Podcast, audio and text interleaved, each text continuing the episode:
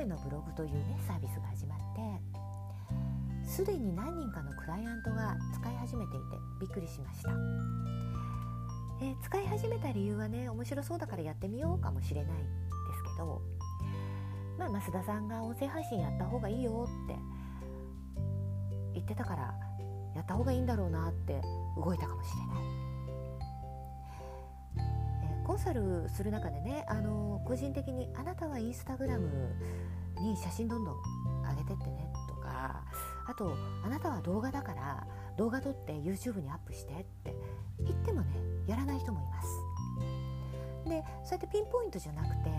こうやって音声ブログとか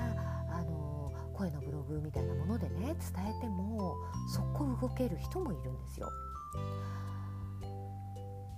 週2回でも3回でもやって続ける人とそのうちやろうで6ヶ月経ってしまう人では大きな差がつきますよね。ごめんねちょっと辛口ですけど本当そうなんですよ。で音声で伝えるって意味あるの？って思ってる人いると思うんですがえまずね私のこの音声配信、えー、まだ始めて10日余りですよね。2週間経ってないですけどすでに Google の検索でヒットします。これはね思ったより早かった、まあ、この言葉で検索したらあの音声出てくるかなと思って検索したら出てきます。でねあの Google の検索って、えー、全てっていうところの他にあの画像だけ探したいとか動画だけ探したいって感じでねタブがついてますよね。ショッピングとかニュースっていうのも最近できましたけど、えー、現在はこの音声配信は全てのところに入ります。要するに文字で書いた記事と同じ扱いをしてもらえてます。もしかしたらですけど今後音声っていうタブができるかもしれないわけです。でまあ音声の場合伝えられる情報量ってものすごく多いです。で初日にアメーバの声のブログで配信した内容を、えー、まあ、文字起こししてくれたね文章をカウントしてくれるサイトにこうコピペしてカウントしてみました。れは本当3分ジャストの配信だったんですが961文字ありました3分間で1000文字のブログ書けますか？同じ情報を伝えるなら音声っていう手段は実はめちゃめちゃ楽なんですよ。でね、えー、Google の今までの動きをちょっと振り返ってもらいたいんですけどもうメタタグは見てないって言われて。で私も入れてません。あのメタタグってハッシュタグじゃないですよ。えー、まあメタタグとかねタイトルとかあの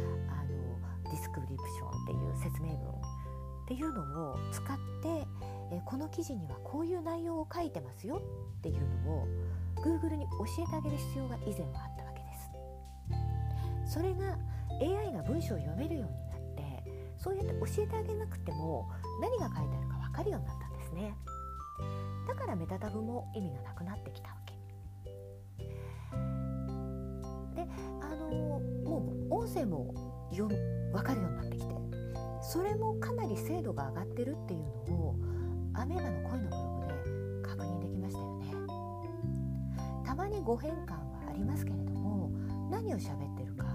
もう音声で読み取ってくれてるわけ。ですそうなってくるとね、えーと、もうたこう記事のタイトルとかあの見出しとかに使っている H1 まあ、H1 がタイトルですよね。で H2、H3、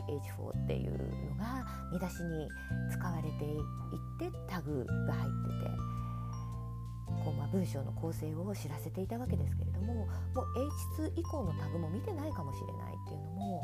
書いてあることを読み取ってるからだとしたら今後本当に意味がなく思いますそうなってくると書いてあることとかこうやって話していることの内容がさらに重要になるしよく言われるねあの1記事1テーマに絞っていかないとっていうやつ発信する内容が重要になるわけです。でまあやってみてどうなのよっていう人にお伝えしたいのはねあのーまあもう Google 検索で出てくるよっていうこととそれからそのうんなりながらね1時間かかって書く記事と10分15分でねあの配信できる音声配信が同じように扱われているのが現状っていうこと。それから苦手だって言ってる人にはねあの書類をメール添付で送ってくださいって言われてるのにちょっとメール添付できないので私はファックスで送っていいですかって言ってるようなねこう時代遅れになる可能性もあるよっていうことをお伝えしたいです。えぜひぜひ勇気を持って気軽にチャレンジしてもらいたいなって思いますえ今日も最後までお聴きくださいましてありがとうございました増田めぐみでした。